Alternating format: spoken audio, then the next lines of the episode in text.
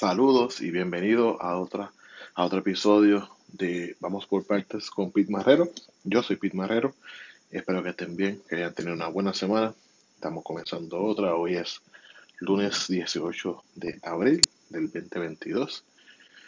Bueno, muchas cosas han pasado de la última vez que les hablé. Fue la primera ronda de las elecciones en Francia y quiero, aunque sea corto, ¿verdad? discutir con ustedes eh, la segunda ronda, que es en abril 24. Eh, Francia tiene una manera de hacer elecciones es bastante cómica. Es que en la primera ronda el francés vota con el corazón. En la segunda ronda el francés vota con su mente, ¿no? Y eso es bien interesante porque hay que tomar, hay que tomar en consideración que todo lo que conocemos por Francia, perdón, por democracia, claro que sí, muchos de sus fundamentos nacieron en, Grecia, de Sócrates, Plutón, eh, Aristóteles. Pero Francia es la que lo lleva a ese nivel de constitución, de derechos humanos, de hombres libres. Eh, la Revolución Francesa, ¿no?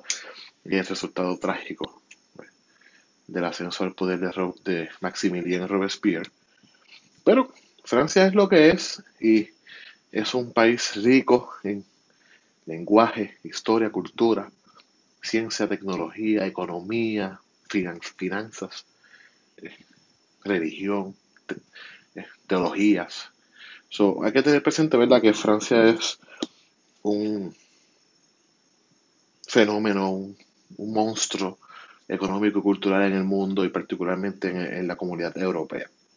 So, el próximo 24 de abril son la, la segunda ronda, donde los franceses votarán con su mente, ¿no? Pero ¿qué pasó la primera? Pues la primera terminó siendo Emmanuel Macron, eh, que es el actual presidente, ganó en el 17, el presidente más joven en la historia de Francia a sus 39 años, contra Marine Le Pen, que es del Partido Nacionalista. También es una revancha del 17. Al final, en la segunda ronda del 17, fue Emmanuel Macron y Marine Le Pen quienes ¿verdad? lo batallaron y esta vez no será diferente. Eh, hay una unos caveats, ¿no? Em, Emmanuel Macron pues, venía siendo de un partido que apenas tenía un año de existencia. Era este outsider, outsider que obviamente representaba el establishment. Emmanuel Macron viene del mundo de la banca. Su esposa, ¿verdad? Eh, viene de un mundo de personas influyentes. Y Marine Le Pen, hija de Jean-Marie Le Pen, también un notorio nacionalista, que dirigió el National Front de Francia. So, ahora tenemos una revancha del 17. Hay que tener presente que Marine Le Pen tuvo una oportunidad en el 17 porque era el ascenso del, populismo de derecha, ¿no? Eh, estaba Nigel Farage con el Brexit en Inglaterra y Boris Johnson, que hoy es primer ministro de Inglaterra. Estaba Donald Trump, Jair Bolsonaro y todas estas figuras populistas de derecha que a fin de cabo son menos discursos para, para crear efervescencia en el elector y son filosofías vacías. Pero Marine Le Pen se montó en eso y le fue muy bien, ¿verdad? Por poco es presidenta de Francia. Y esta vez viene la reconquista con un discurso más moderado, enfocado en la juventud. Tiene propuestas de que jóvenes de 25 años o menos no paguen planilla. O sea, cero. eso es un bien, bien llamativo tiene posiciones filosóficas parecidas a Macron, anti-inmigrante. Macron, ¿verdad? Como es del establishment, ¿verdad? Es una figura que es anti-inmigrante, pero tiene cierta benevolencia en el tratado. Marine Le Pen cree que si en un año un inmigrante no consigue empleo, se tiene que ir de Francia. Eso, hay un choque, ¿verdad? En filosofías, aunque comienzan en un punto similar, se distancian en la sustancia, ¿verdad? Que es lo que importa al final del día, no importa el discurso. Hay discursos que, que pueden ser trillados, ¿no? Lo que importa es la sustancia que lleguen. Y obviamente Marine Le Pen y, y Manuel Macron empiezan en un mismo sitio y se dividen al momento de lo sustantivo. So, ¿qué, puede pasar en ambos fronts? ¿Ok? Emmanuel Macron ha visto eh, un opening en el mundo. Eh, la ausencia del liderato norteamericano usual que hemos visto desde los años, de los años 30, 40 hasta, hasta hace poco. Eh, ya no está o no está con la, con la misma energía. Inglaterra está solucionando sus problemas, aunque Boris Johnson sí ha asumido una posición de, liderato. Eh, Alemania tiene muchos problemas desde que salió Angela Merkel de su de, ser canciller, ¿sabes? So, Francia es el líder ahora el euro, en, el, en, una Europa de guerra, ¿no? Rusia y Ucrania están en guerra. So, Emmanuel Macron se da cuenta del opening y correctamente lo que cualquier político con poca educación haría. Asume el rol de, ve un espacio vacío y lo llena. Y lo hizo muy bien. Lo hace muy bien. Emmanuel Macron es un hombre de mucho carácter, es simpático, recuerda mucho a John Kennedy y a, Robert Kennedy, para descansar ambos. So, ese es el ¿sabes? Macron asume un rol de, de, enfrentar a Vladimir Putin, de defender a Volodymyr Zelensky y asumir el rol pro-Ucrania, pro-comunidad europea, pro-globalización. en el, en el extremo derecho, y lo digo, eso con toda esa intención, en el extremo derecho se encuentra Marine Le Pen, que es todo lo opuesto. Ella dice que de ella ganar va a hacer gestiones para salirse de la OTAN o de NATO, va a hacer gestiones para salirse de la Comunidad Europea o la Unión Europea, hará pactos bilaterales con, con Moscú, Putin, dejará de financiar a Ucrania y defenderá la paz.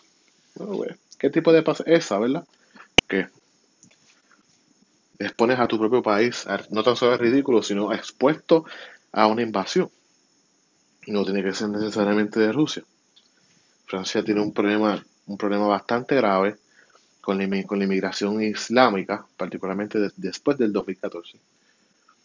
Eh, tiene una política brava de no financiar mezquitas en ningún lugar de Francia, y mucho menos en París.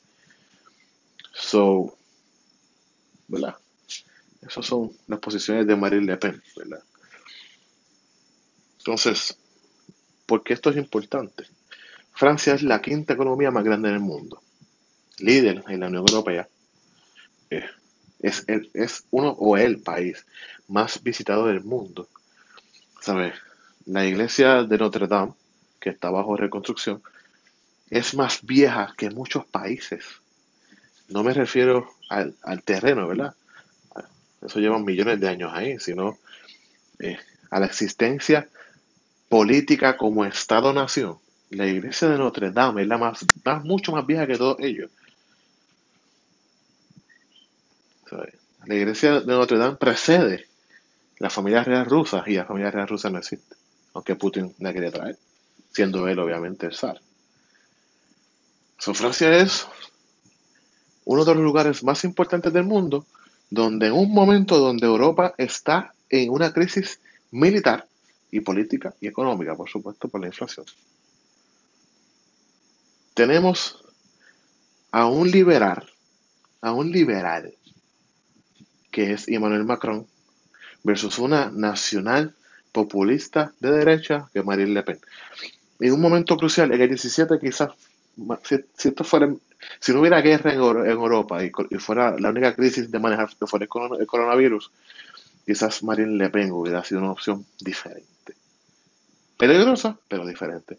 Pero en el momento que se encuentra Europa viviendo una crisis sanitaria con el coronavirus, viviendo una crisis política con la salida de Inglaterra del Brexit, viviendo una crisis económica con la inflación, viviendo una crisis militar, porque Europa está en guerra, aunque Ucrania no es parte de la comunidad europea todavía, pero ya Rusia llegó a la frontera de Polonia. Tiene problemas diplomáticos con Alemania y con Francia, por supuesto. O sea que muchas cosas pueden salir mal. Y el 24 de abril, literalmente, porque quien gana el 24 de abril juramento en mayo, en mayo 13 como presidente, ¿sabes? Menos de un mes luego de esa elección. es, un momento bien consecuente, ¿no? Que no se puede, por eso abrí con el chiste de que en la primera ronda se vota con el corazón, en la segunda ronda se vota con la mente. Y esto es un momento que no se puede dejar a la pasión.